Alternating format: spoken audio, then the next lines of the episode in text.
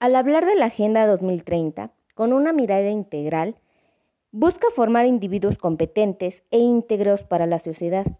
Nos vamos a enfocar, por eso mismo, al cuarto objetivo de desarrollo sostenible, el cual busca garantizar una educación inclusiva, equitativa, de calidad y promover oportunidades de aprendizaje, el cual cuenta con siete metas y tres medios de ejecución. El día de hoy entrevistamos a un docente de la primaria Hermano Cerdán, el cual es nuevo en la institución y por eso mismo nos interesó el entrevistarlo para saber eh, cómo se involucra la directora, qué es lo que está fomentando y cómo lo están ejecutando para llevar a cabo estas metas. Una de las preguntas eh, es que si conocía el, cuarto objetivo de desarrollo sostenible. Él nos comentó que sí, porque es algo que viene, se viene en rezago o que ya es muy redundante con los otros planes y programas de estudio que se manejaban anteriormente. Entonces, eh, él se refirió o se enfocó al artículo tercero y que nos dice que finalmente esto nos ayuda para fortalecer a través de las corrientes pedagógicas y en prepararse más. Otra de las preguntas fue en qué forma se involucra la directora para fomentarlo. Él nos comentaba que la infraestructura ha ido cambiando en la institución. Anteriormente no habían rampas, no había como acceso y ahorita ya los hay. También eh, cuentan con algunos maestros capacitados de USAER por si se llegara a presentar alguna necesidad educativa con los alumnos. También se maneja capacitación a, todo su personal con pláticas, talleres, e información. Dice que los motiva mucho y que eso es gran parte de, de querer seguir capacitándose. Y algo que rescato es que él mencionaba que para la directora es muy importante conocer el plan de estudios, ya que este va a servir como base para las metas del cuarto objetivo. Y sobre todo el dar un, sentido de, pertenencia. La nacionalidad es muy importante para ellos y, también para la institución. Enaldecer o engrandecer la institución con alumnos íntegros. Y otro muy importante que surge a través del, de la pandemia es el rezago entre lectura, lectoescritura, eh, otros campos formativos y de esta forma estaba ayudando porque eh, la, directora dio las capacitaciones competentes para que los alumnos, los docentes pudieran regular a estos alumnos y seguir con el plan de estudios.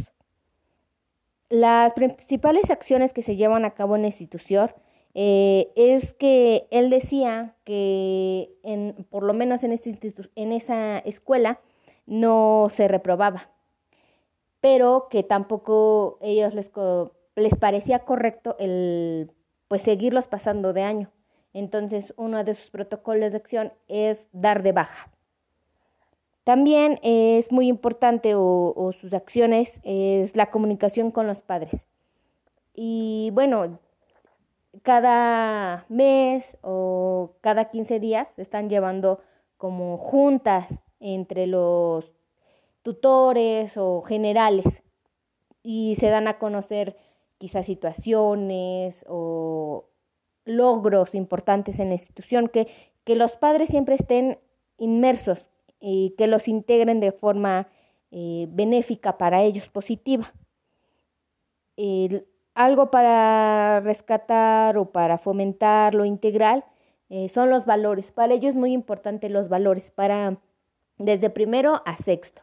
Entonces se nos mencionaba que siempre se lleva en cualquier institución, se llevan a cabo los reglamentos, la normatividad, pero ellos se enfocan más con eso, con los valores.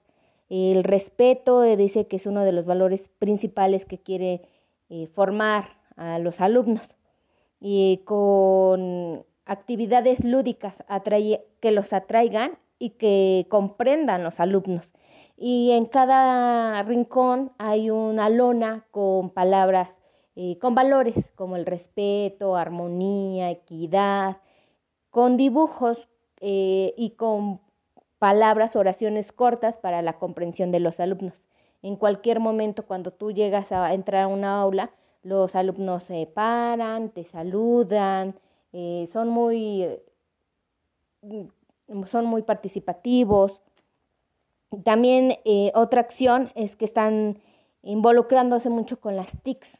Es, es otro ámbito que están tomando mucho en estos momentos, como dicen que no tenían como que un salón específico y ahorita ya lo tienen, un salón, salón multimedios, donde hay una maestra especializada en herramientas digitales, y comúnmente llamado cómputo, y con inglés. Y dice que las lo principal ahí es fomentar las competencias para la vida. Eh, otra de las acciones que se llevan a, cabo es el ejemplo. Para lo sostenible o la sostenibilidad, llevan talleres, eh, llevan pláticas con los alumnos donde les muestran videos o les enseñan cómo reciclar, cómo reducir, utilización de las tres R's, eh, cómo podemos ser más sustentables y sostenibles desde individual a general en la escuela tienen sus botes de basura eh, reciclables, eh, igual cartelones, en, cada, en los salones tienen igual sus, sus carpetitas en donde van eh, juntando evidencias, los jardincitos, todo en orden. Algo que sí es de rescatar o de resaltar es su higiene.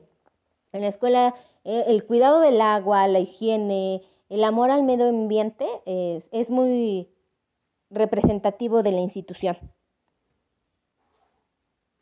Y bueno, eh, también fuera de todo esto eh, mencionábamos las limitantes. Y lo principal es lo económico y la participación de los padres, porque aunque se les llama, aunque se les motiva, muchos padres pues no tienen esa iniciativa. Y yo creo que ah, todas las acciones que se llevan a cabo, toda la información que me proporcionó el maestro, eh, pues sí es buena, pero en la, en la entrevista yo tuve que ir como diciéndole de qué se trataba, cuáles eran las metas.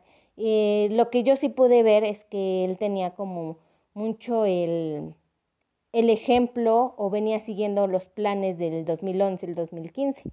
No estaba muy involucrado él me, cuando yo le pregunté cuáles eran las metas o que si conocía el cuarto objetivo de desarrollo eh, sostenible, él me mencionaba que no al 100%, pero que seguramente era lo del artículo 3, una educación gratuita, laica, íntegra.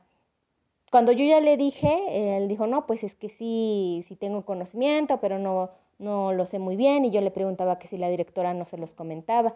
Y él decía, es que específicamente con el cuarto objetivo o con las metas, no, no lo hemos sabido porque es como que algo nuevo, además es redundante.